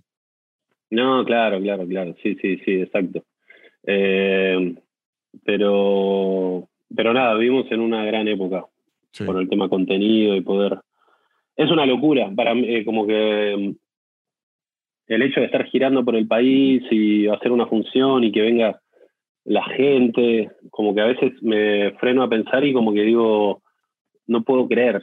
El día que vi ese especial de Luis C.K. de un teatro lleno y el chabón ahí, y dije, uh, quiero eso y ahora estar viviéndolo. Me, me pasó cuando grabé el especial en Rosario, que grabé el especial soñado, como que dije, listo, voy a grabarlo eh, con, no sé, con las mejores cámaras que pueda conseguir, la mejor luz, el mejor sonido, eh, la mejor gente que conozco que pueda llegar a- que puede grabar esto. Eh, y me acuerdo que apenas termino, le doy un abrazo a mi novia y nos largamos a llorar los dos porque decíamos, decíamos como que le decía, boluda, acordate cuando, cuando cuando me, me echaron del trabajo, que me acuerdo que la abracé a ella, yo como con, con cagazo diciendo, loco, qué miedo, no tengo trabajo ahora, y ella me dijo, tranqui, va a estar todo bien, y como que le- nos acordamos de ese momento, y fue re emocionante, porque era como, qué locura, pasamos de estar abrazados ahí diciendo, no sé qué carajo va a pasar, y ahora estamos acá, Y, y, ojo, y capaz en un año se va toda la mierda, pero lo que voy a ver. pero eso puede ocurrir, eso puede ocurrir en lo que sea. Sí, siempre. Entonces, como que nada, es, muy, eh, es muy lindo, está bueno, es, es una locura. Pero Nicolás, debo decir que muchas gracias, quedó muy, muy lindo esto, quedó muy divertido. Este... Quedó bien, a, a veces me pasa que cuando nos ponemos a hablar de comedia y todo, como que siento que es medio aburrido para la gente, pero usted siente que no. Yo a veces siento que sí, pero viendo los comentarios y todo, como el podcast, uno es el acompañamiento para alguien. Creo que hay mucha gente que nos oye y se van entreteniendo. Yo creo que muchísimo. Y lo que sí siento es que si usted hoy, cuando usted oye estas conversaciones y usted se quiere dedicar a la comedia, eh, le saca más el jugo. Pero yo creo que es en entretenido la verdad. No, y se puede aplicar a, a vender tortas también, por eso. no, no, y que bueno, que ahora yo, yo estoy en una fácil podcast que yo quiero hablar de lo que me interesa a mí y espero que le interese a la, a, a, la gente. Y de verdad me, me, me interesaba la historia de que usted se hizo, se autobusteó su carrera, que eso me parece Increíble porque hay una lloradera de un grupo de personas siempre, que la he visto toda mi vida, de todas las nacionalidades y de todos los idiomas, que a mí nadie me apoya, es que no me dan la oportunidad, es que no tengo la plata, es que no tengo... Hay, hay gente que se pone las trancas ella sola. Yo el otro día vi un, un muchacho que decía que aún no podía streamear porque no tenía un set como de 4 mil euros y uno ve que si los videos de Costco y todos ellos, al inicio es que si una webcam y atrás se ven las medias. Claro, claro, claro, claro, claro. Sí, sí, sí, como que buscan excusas. Es como... sí, sí. Pero eso es algo, sí, sí. Como que naturalmente creo que el ser humano tiende a cerrarse las puertas de la mente, como que, como que tendés a eso. Como claro, que porque también me... al final usted siempre va a buscar que la culpa no sea suya. Y buscas el confort también. el confort de estar como. Yo tenía un chiste. Convencerte. Un chiste con un amigo mío que es amigo hasta la época, es mi amigo de toda la vida. Vive aquí en Buenos Aires, que en San Cristóbal, cuando éramos adolescentes, no cogíamos porque no teníamos carro, ¿no? O sea, esa era nuestra... nuestra... Y entonces, me acuerdo que después jodíamos que si teníamos un carro, no es que nos faltó un helicóptero. No, o sea, era como que esa era la... la, la y Está muy siempre, bien siempre jodemos con esa con eso porque me, me, acuerdo que estábamos él y yo bebiendo solos en, en, la casa de él y decíamos si tuviésemos carro estaríamos cogiendo como locos sí, sí, sí, sí, sí. Este, ¿Alguna lo grabó el chiste ese no? No, no, es que no era un chiste, eh, lo tenemos él y yo hablados. O sea, es primera vez que lo digo. Tírelo, tírelo y grábelo. Es, es, material, ¿eh? Es buenísimo, sí, sí, sí, es material. Voy a hacerlo porque, porque sí es algo que nos decíamos desde adolescentes. Es muy bueno, es muy bueno porque sí, todo el mundo se siente, se va a sentir identificado con eso. Pues es muy gracioso lo de Nico. Sí, sí, sí. Eh, bueno, Nico. Pero bueno, nada bueno, señor, nos vemos esta noche. ¿no? Sí, señor. Sí, señor. Y muchachos, una muy buena entrevista con el señor Nicolás. Qué locura lo de volanteo. Lo volanteo de las cosas que más me sorprende porque debo decir que eso es algo uno como artista sentiría estúpidamente como que rebajarse y mire esa mierda. Nicolás llenaba y logró salirse de la oficina a punta de volantear. Eso era el repose. Tengan la mano, tengan la mano. Y, y uno puede creer que esas cosas no funcionan. Pero mire, manico, sí funciona. ¿Qué arrecho cuando la gente hace algo? Es porque funciona. Y de hecho, hacia allá es donde va el tema Reserve del día de hoy, que Reserve es una aplicación para enviar y recibir dinero en distintas monedas en Argentina, en Venezuela, en Colombia y en Perú. Y lo puede hacer a cuenta gringa, cuenta en Panamá, cuenta en Venezuela, cuenta en Colombia, cuenta en Argentina. El tema Reserve del día de hoy es cuándo estamos mejor y cuándo las cosas eran más fáciles. ¿Antes o ahora. Esa es una discusión que siempre se va a tener y no va a parar nunca porque el tiempo va a seguir avanzando. El tiempo es algo, muchachos, que no se puede detener. Así esta canción diga que se pare el tiempo, que deje de correr, que se pare el minutero, que no quiero envejecer.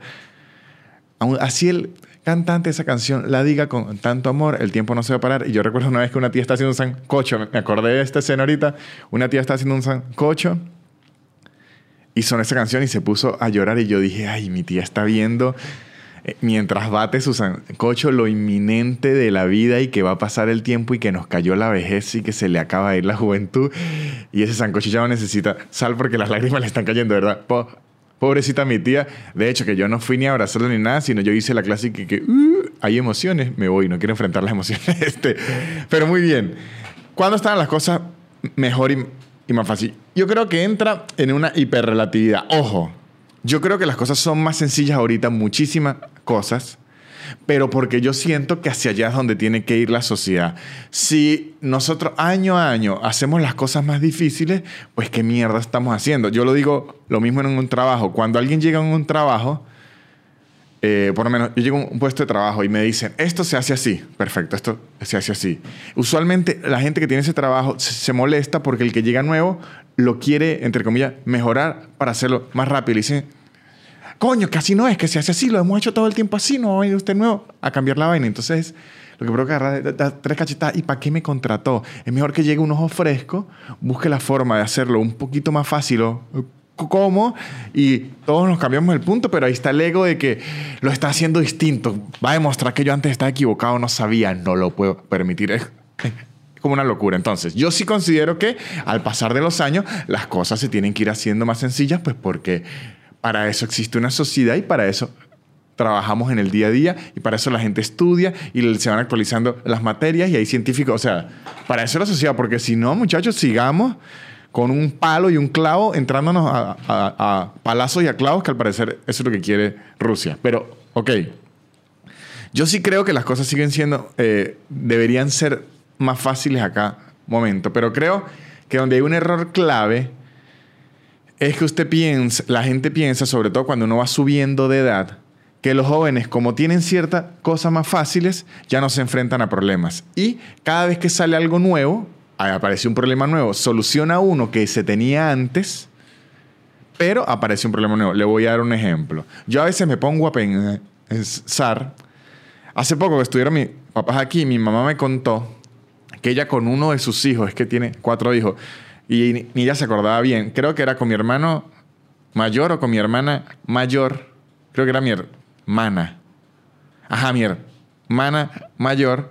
Mi papá estaba trabajando en algún lado. O sea, no estaba en su oficina, estaba, estaba, trabajando, pero fuera de su oficina. No mentiras.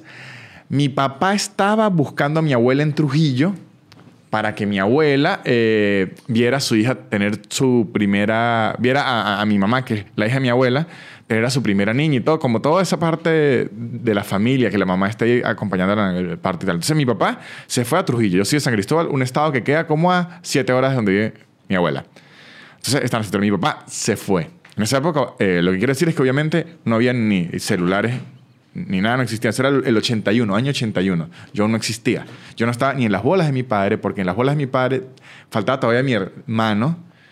Y, ya mi hermana estaba en la barriga de mi mamá. O sea, si algo se está cocinando en las bolas de mi papá, porque creo que el aire acondicionado no servía tanto en esa época. Además de las bolas, literalmente era mi hermano. Yo aún estaba en un alimento que le iba a ser procesado mi papá se fue a buscar a mi abuela porque, imagínese, estoy inventando el día. Póngale que mi papá se fue el sábado porque mi mamá, según iba a dar a luz el lunes, a mi mamá se le adelantó el parto para el sábado. Se le adelantó el parto a mi mamá. Mi papá estaba en la carretera, no podía avisarle a mi papá que ella iba a parir. Entonces llamó a mi abuela y le dijo, mire, cuando llegue Víctor, que se llama mi papá, se llama igual que yo, porque lo hizo así para poderme mandar a mí a cobrar cheques sin él tener que ir. Pero papá, está su nombre. No, está el nombre de Víctor Medina. Vaya, cobre el cheque que a mí me fastidió. Entonces le dijo a mi abuela, cuando llegue Víctor, que ni duerman, vénganse rápido porque voy a parir. Entonces Horas después, mi papá llegó donde mi abuela, él se iba a quedar a dormir ahí iba a venir otro día. Que toches dormir ni nada. Llegó, mi abuela estaba con la maleta hecha, regresarse una porque estaban haciendo su hija. Entonces, imagínense esa locura, puta, se vino, ok. Mi mamá, como no había celular, no tenía para buscar a mi tía ni nada. Y en la casa estaba. Eh, mi papá se había ido, creo que a, a, buscar a mi abuela en otro carro. ¿Sabes? Creo que en el de mi abuelo, algo así, cuando usted va a viajar, que su carro, usted dice, "Mm, este carro no le he hecho mantenimiento ni nada, pidió un, un carro que estuviese en mejores, en mejores estados. Y recuerdo que era sincrónico y mi mamá no sabía manejar sincrónico y se fue ella manejando a punta de parir como sincrónico, queja de cambios para el, el- el público argentino, a punto de parir, rompiendo fuente, manejando, aprendiendo a manejar sincrónico, a punto de parir y llegar al hospital y avisar a todo el mundo. Mi tía, que era ginecostetra, que era la que quería atender, después apareció y le formó un peo que ¿por qué no lo hizo? Pues porque no existía el celular entonces, porque cuenta ese cuento. En este momento, con el mundo del celular, es muchísimo más sencillo. Usted le manda una nota a voz, mi mamá le puede mandar una videollamada de WhatsApp a mi papá ahorita y decirle, mira, estoy pariendo. Y de que puede buscar un tutorial en YouTube cómo se maneja sincrónico. Existe todo ese tipo de cosas que usted dice, ok, haría en embarazarse sorpresa muchísimo más sencillo. Eso sí, si estamos, estamos claros. Embarazarse sorpresa no. Embarazarse sorpresa nunca es sencillo. La tecnología aún no ha hecho, bueno, el aborto lo ha hecho un poquito más sencillo, pero ese desembarazarse sorpresa, pero eh, embarazarse sorpresa es siempre un problema. Pero parir sorpresa un poquito más sencillo, pero eso genera otros problemas. Le voy a dar otro ejemplo de que genera, aunque está la tecnología y, y todo eso que solucionó muchas cosas, genera problemas nuevos, como la adicción al teléfono, que yo creo que el 90% de las personas que están escuchando esto, y yo me incluyo, la tenemos, y ya estilo, yo con el, café decidí no pisar el acelerador e irme de boca, pero no dejarla. Yo ya decidí con el café que me voy a tomar es uno al día, máximo dos un día random, porque yo hubo épocas que me tomaba hasta cuatro y ya los dientes parecían, los dientes los tenía amarillísimos. De hecho, ahorita tengo los dientes. A, mí no me gusta el, blanco ese mentiras de Instagram que usted dice, marico, estoy hecho una discoteca y iba a dejar ciego a alguien, pero sí me gustaría un poquito más blancos. Y como que le dije a una amiga, a un ontólogo, y que, Eva, ¿cómo hago para tener los dientes más blancos? El blanqueamiento y tal. Me dice, le puede hacer el blanqueamiento lo que sea, pero tiene que dejar el café. Le dije, va de retros. Satanás, tú y tus ideas modernas. Entonces, este, con el celular igual, aunque yo ya entendí todo eso, que es un problema, que uno debería dejarlo más, que lo voy a hacer hasta cierto punto porque igual me fascina mucho el celular. Me fascina ver qué está pasando en el mundo, me fascina ver los videos que está pasando en Ucrania, me fascina ver qué Residente le está tirando a J. No puedo ser tan hi- hippie como esa gente que dice, no, yo las noticias ni las leo. Tampoco puedo ser así. Me da envidia, pero no puedo ser así. Entonces estoy ahí. Genera adicciones a los celulares, genera millones de inseguridades. Antes, en su momento, la gente iba a los lugares como, o sea, como había tan pocas fotos, la cuestión de la apariencia y todo eso, usted la tenía que usar de vez en cuando. Coño, ahí no va a haber fotos. O sea, ahorita como hay tanta foto, todo está siendo tan grabado y existen los likes, ahora hay como toda una ansiedad y presión por ser cool, por estar bien, por gustarle a la gente, que esa mierda se creó nueva con la tecnología. O sea, siempre ha existido el que dirán, pero ahorita es el que dirán al instante y global. Es como una puta locura. Antes, póngale, si mi papá se dejaba de hablar con un amigo y se, se veían dentro de siete años, se veían y se impresionan y decían, coño, marico, qué bien. Ahorita los amigos están jugando día a día y que, mire, este está engordando. Ay, mírelo cómo va engordando, engordando. engordando. O sea, es eh, un jugue día a día que es una presión que si usted quiere decir, no, a mí no me importa lo que. Sí importa, porque eso no lo hemos creado. Entonces, hay problemas que se han solucionado y hay problemas que no. Que creo que sí debería seguir siendo más fácil, sí. Y siento que hay una queja que he tenido yo y que hemos tenido todos, y a medida que vayamos subiendo la edad, la vamos a seguir teniendo. Si usted ahorita tiene 20 años y aún no tiene esa queja, la va a, tener. Que cuando usted oye a alguien quejándose de algo y dice, ay, pues si estos bichos la, tienen tan fácil y se van a quejar, de verdad es que se quejan por todo. Y es uno siendo un bobo que primero es envidia. Yo ya, ah, ya reconocí. Ahora, mira este ejercicio que estoy haciendo que se lo recomiendo. Cada vez que me molesta algo, intento pensar por qué me molesta. Ojo, puedo seguir molesto igual. No es que ahora no me estoy molestando y estoy si- siendo un hippie. Estoy reconociendo por qué me molesta algo y digo, ah, ok, me está molestando por esto. Entonces, hay veces que algo me molesta y digo, ay, sí, pero es que ahora la tiene muy sencilla. Y pues digo, claro, lo que me está molestando es que en mi época yo no la tuve tan sencilla y me da rabia que ahorita la tengan tan sencilla y además se quejen. Pero igual yo me quejaba en mi época y la gente antes se quejaba. Seguro había alguien quejándose. Ay, que si en 1900. Ahora los jóvenes la tienen muy fácil porque existen los antibióticos. No antes yo duré 15 años con una fiebre. Y ahora los jóvenes se quejan porque el pan está muy duro, pero tiene sus antibióticos. Mire, no tiene fiebre. Y seguro antes por el fuego. Ay, antes yo me congelaba. De hecho, yo perdí un brazo porque se me congeló. O sea, siempre habrá una queja, una locura, pero en verdad es como envidia de qué bolas que yo no lo tuve y usted sí lo va a tener cuando, en teoría, no debería ser. Bueno, si todo se va haciendo más fácil, pero siempre van a existir quejas. Hay algo que nos ocurre mucho como venezolanos que yo ya me lo borré. Lo aprendí mucho. Eh, fui a hacer un show en, Bogotá, de hecho, yo vivía en Venezuela aún, fue en el 2017, recuerdo, mayo 2017, fui a hacer un show a Bogotá y una productora colombiana que solo conocí ese día, de hecho, no me acuerdo ni el nombre, pero me dejó marcado con esta frase para que vea, productora de Colombia. Si algún día ve esto, no recuerdo su nombre, de hecho, ni bien su rostro, pero sí recuerdo este mensaje que me dio y me pareció muy fino. Estaban justo las elecciones es que Duque, el otro bicho, el chavista, Duque el chavista, y están como con todo este peo, y ahí los venezolanos estaban fastidiosos igual que siempre. Tú vas a volver a ser Venezuela, vas a volver a ser Venezuela, vas a volver a ser Venezuela. Entonces yo recuerdo que se estaba quejando del país, de Colombia, que Colombia está muy mal, todo eso, y en mi mente no dejaba de salir el pensamiento venezolano de, pero tienen agua en la mayoría de lugares, tienen luz, dejen de quejarse. E, ese pensamiento, y de repente se voltea y todo y dice, y yo sé que usted como venezolano, está pensando, ¿de qué se queja tanto si Venezuela está peor? Me dijo ella. Y yo dije, exactamente lo que está pensando. Usted tiene poderes de leer la mente o qué. Y ella me dice ahí mismo, además era una chamita, tenía que sí, 20 años, me sorprendió.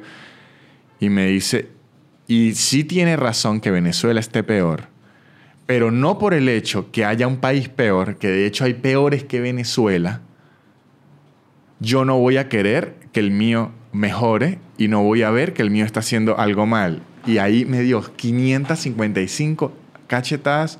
Yo dije, claro, yo no puedo usar el peor como referencia porque entonces que esa gente no va a mejorar nunca y tal. Todo tiene sus problemas. Todo, cuando uno dice que los gringos sí se quejan, claro, porque cuando usted se acostumbra a algo, ya quiere ir hacia mejor. No, es que se acostumbra a algo y dice, o sea, es imposible mejorar si usted siempre está pensando en lo peor. Porque si usted se pone a pensar en lo peor, coño, hay... O sea, imagínese pensar en lo peor, que de repente usted cogiendo con alguien, acabe rápido, usted dice, ¿sabe qué? Hay niños en África que ni cogen. Debería estar pensando en eso. O sea, es una locura siempre estar pensando en, en lo peor. Y creo que es una locura estar uno como siempre criticando a la gente que yo lo hago y probablemente lo seguiré haciendo, pero este es un, momento de, lucidez que tengo cuando tengo el podcast como juzgando a alguien porque se queja de algo porque antes era peor, porque usted se pone a pensar y antes era peor y usted se quejaba igual y antes era peor y usted se quejaba y en el futuro ojalá sea mejor si no hay una crisis nuclear ahorita y la gente se va a quejar en el futuro porque imagínense que si hay una locura estilo Mad Max y usted después esté diciendo ay coño ¿sabe qué es extraño yo? Cuando a uno lo secuestraban y lo descuartizaban. Ahora ni lo secuestran a uno, sino lo descuartizan ahí en vivo. Entonces, ese pensamiento. Las cosas están más fáciles ahora, muchísimas sí, y espero que siga siendo más fácil todo y se le haga la vida más fácil ahora.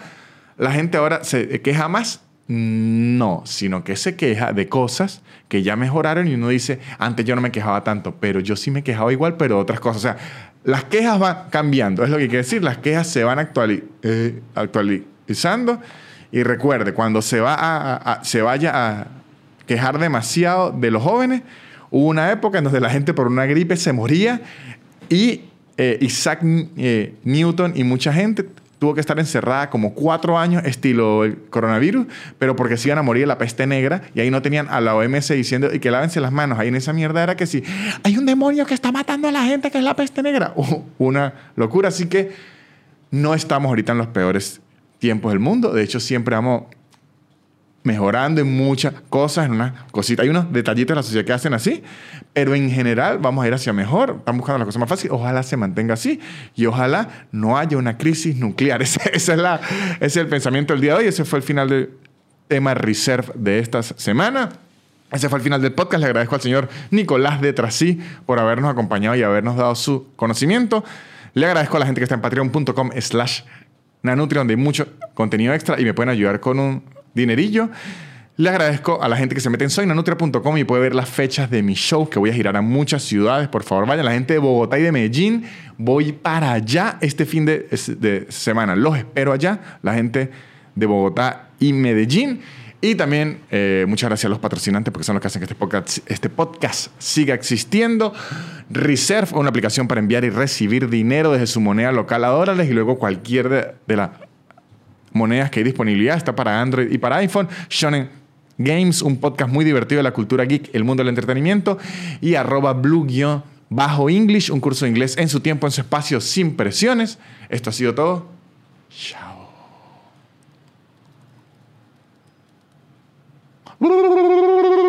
Chao. Swill the bill, y'all. La élite. Barrera. Yeah. Shit.